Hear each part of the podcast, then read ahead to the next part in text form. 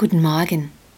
Es ist nur eine Zeit lang her, als ich das letzte Mal einen Morgenspaziergang gemacht habe und äh, daraus ein Podcast entstand. Ich glaube, die Zeit ist wieder reif, einige Podcasts zu sprechen. Und heute geht es um das Thema Vertrauen. Und ich meine das Vertrauen, was wir uns wünschen in Bezug auf eine andere Person. In Sachen Vertrauen machen wir oft einen ganz gravierenden Fehler. Wir gehen nämlich ganz allein von uns aus mit bewussten oder unbewussten Forderungen, die von dem anderen erfüllt werden müssen. Und wenn sie nicht erfüllt werden, dann fehlt uns das Vertrauen in diese Person. Manchmal gibt es eine Vereinbarung und diese Vereinbarung wird enttäuscht. Das stört natürlich unser Vertrauen. Oder wir bilden uns irgendetwas ein, worauf wir Vertrauen bauen wollen, was dann enttäuscht wird und wir dann nicht vertrauen. Es gibt also ganz unterschiedliche Maschen, wie wir uns selber in Sachen Vertrauen immer und immer wieder enttäuschen. Und diese Enttäuschung entsteht im Grunde aufgrund unseres Egos. Weil dieses selbstorientierte Vertrauen, das heißt, jemand muss in irgendeiner Art und Weise sich uns gegenüber verhalten, damit wir vertrauen können, äh, ist eine sehr egoistische Angelegenheit. Also wie funktioniert Vertrauen, was wirklich sinnvoll und nachhaltig ist? Ich denke, dass dieses Vertrauen so funktioniert. Mein Partner kann mir vertrauen, weil ich immer in seinem oder ihrem Interesse handle. Das heißt, ich profitiere bewusst oder unbewusst davon, dass es meinem Partner oder meiner Partnerin gut geht. Und damit das funktioniert, ist diese Einstellung natürlich beidseitig gedacht. Das heißt, auch mein Partner oder meine Partnerin denkt oder handelt dementsprechend, dass ähm, mir immer gedient wird. Ja, dass sie bei mir keinen Schaden anrichtet, dass sie ähm, oder dass er so handelt, dass ich nicht verletzt werde.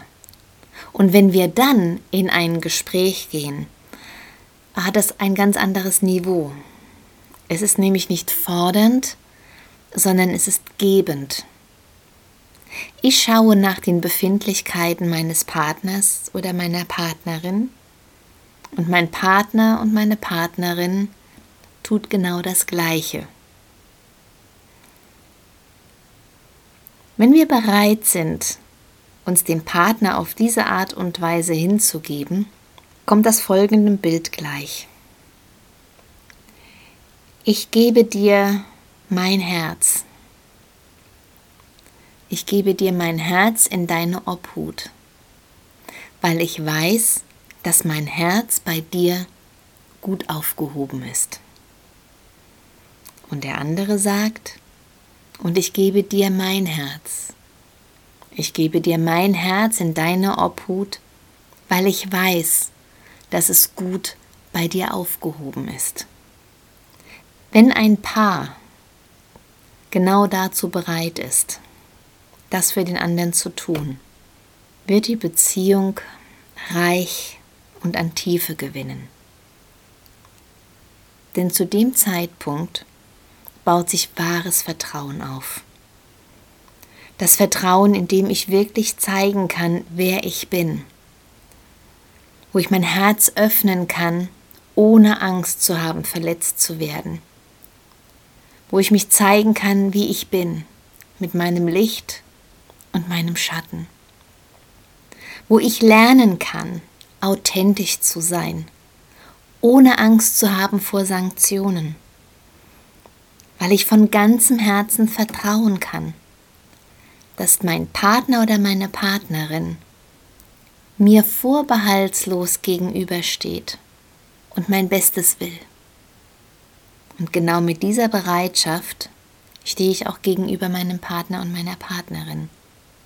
Und ich glaube, das ist das allergrößte Geschenk, was wir uns gegenseitig machen können. Ich schaue nach deinem Wohlstand, dass es dir gut geht, dass du dich gut und sicher fühlst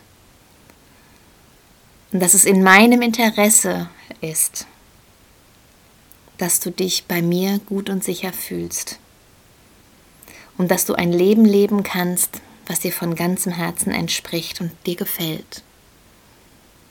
Und ich vertraue, dass du genau das Gleiche für mich tust. Und manchmal, und das ist eigentlich meistens so, geht einer in Vorleistung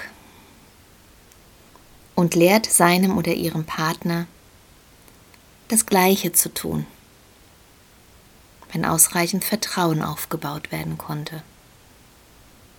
Und das wünsche ich dir in deiner Liebesbeziehung. Im Grunde wünsche ich dir das für alle deine Beziehungen, dass sie aufgebaut sind auf ein offenes Herz und gegenseitiges Vertrauen. In diesem Sinne wünsche ich dir heute einen wunderschönen Start in den Tag. Tschüss!